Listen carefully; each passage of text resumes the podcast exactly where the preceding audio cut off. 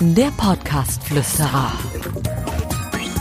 Für Podcaster, für die, die es werden wollen, für Hörer, für dich. Ich begrüße euch herzlich zu dieser, ich nenne sie ganz gerne jetzt mal Kopfwaschfolge. Ich möchte euch mit dieser Folge den Kopf waschen. Zumindest einige von euch haben vielleicht ein Problem, äh, das ich ein gerne mal mit dieser Folge aus der Welt bringen möchte. Und zwar geht es darum, dass es sehr, sehr viele gibt, die ihren Podcast machen, die nicht so reden, wie sie normalerweise reden, sondern irgendwie eine besondere, ich bitte seid mir nicht böse, manchmal auch eine komische Stimmlage haben oder eine komische Betonung haben oder irgendwie gekünstelt reden. Und deswegen möchte ich dieser Folge hier äh, mit, äh, beziehungsweise diesem Podcast mit dieser Folge Nachdruck verleihen. Und deswegen hier. Podcastflüsterer. Ausrufezeichen. Ich wiederhole es nochmal, weil es mir so wichtig ist. Podcastflüsterer.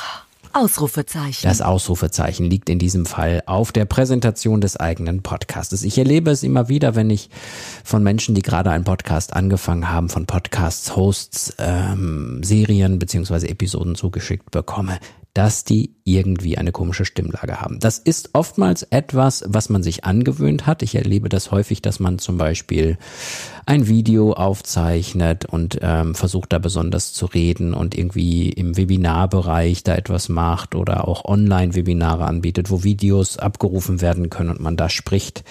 Und man, ja, man hat nicht die nötige Lockerheit. Leider. Ähm, oftmals ist das ein Kopfproblem. Also oftmals habe ich das zumindest so kennengelernt, dass man versucht, irgendwie was Besonderes zu machen. Und eigentlich sind wir mal ganz ehrlich, egal um welches Format es sich handelt und besonders beim Podcast möchte man ja nicht, dass derjenige irgendwie komisch klingt erstens mal nervt's beim Hören, dass derjenige komisch klingt. Zweitens mal ist es ja sowieso nicht er selbst, der da redet, sondern irgendwie eine komische Stimme, die einfach beim Mikrofon sich verändert. Ich weiß, man steckt da manchmal nicht drin. Das ist äh, entweder so, dass einem das keiner sagt, dass das komisch klingt, oder ähm, man weiß das ziemlich genau, dass man da komisch spricht, aber man kann es nicht abstellen. Und deswegen, ich möchte hier nicht als Podcast-Psychologe auftreten, aber das ist tatsächlich einfach nur eine Kopfsache. Also ihr könnt euch darauf verlassen, so wie ich hier gerade in meinem Podcast rede, so rede ich auch mit meinem besten Kumpel in der Kneipe, mit meiner Frau, wenn wir beim Abendessen sitzen oder mit meinen Kindern. Und ich mache keine besondere Betonung und mache keine besonderen, vielleicht spiele ich manchmal mit meiner Stimme. Das kann ich, weil ich das gelernt habe in meiner Radiozeit aber ähm, ich mache zumindest keine komischen Betonungen dabei, dass ich hier diesen Podcast aufzeichne, sondern ich nutze maximal meine Stimme und rede ganz normal. Und deswegen bitte, bitte, bitte, liebe Leute, wenn ihr selber das hört und denkt, ich rede komisch oder ihr von außen Feedback bekommt, dass das irgendwie komisch klingt, ändert was. Macht das bitte nicht weiter. Das ist manchmal, ich habe schon Videos und Podcasts gehört, das war manchmal teilweise wirklich peinlich. Und ähm, das ist ja nicht böse gemeint. Da geht es einfach nur darum, dass man nicht alles dann schnell veröffentlicht, was man so raushaut, weil das wirklich teilweise image-schädigend ist. Ich möchte euch aber natürlich jetzt nicht nur sagen, dass ich das doof finde, dass ihr das macht, sondern ich möchte euch gerne auch wieder ähm, ein paar Tipps mit an die Hand geben. Und häufig, das bemerke ich bei der Beratung von Kunden, wenn ich die in Sachen Podcast-Konzept oder Podcast-Umsetzung auch berate, ist es häufig so, dass die Podcast-Hosts, die neuen, die Anfänger, sich ihre Folge aufschreiben. Also zu viel Stichpunkte machen, zu viel ausformuliertes Zeug machen und versuchen, das abzulesen. Oder wenn sie es dann frei präsentieren wollen, sich zu nah am Text halten und dadurch die Stimme komisch wird oder die Art der, der Erzählung komisch wird. Und deswegen, bitte ist das der erste Schritt, wenn ihr euch zu viel aufschreibt. Schreibt euch nur die Struktur auf, schreibt euch nur auf, welche Themen ihr behandeln wollt, beziehungsweise welche Geschichten ihr erzählen wollt. Und dann hangelt euch daran her. Also nicht dieses komische, das ist wirklich, wirklich nicht gut und äh, das befeuert das nur, wenn man sich zu viel aufschreibt und äh, sich dann Kopf macht, sozusagen. Oftmals ist das übrigens auch bei Perfektionisten so, die unbedingt alle Dinge, die sie vorher sich überlegt haben, im Podcast selber mit drin haben möchten.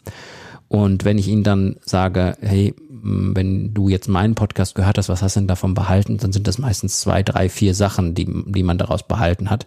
Äh, die Arbeit lohnt sich eh nicht, wenn man da perfektionistisch sämtliche Punkte bringt, die man dem Hörer vermitteln will. Das funktioniert eh nicht. Da läuft der Podcast-Kanal ein bisschen anders, weil man will ja ein bisschen unterhalten werden lieber und möchte lieber Geschichten hören und möchte vor allen Dingen, dass derjenige normal redet.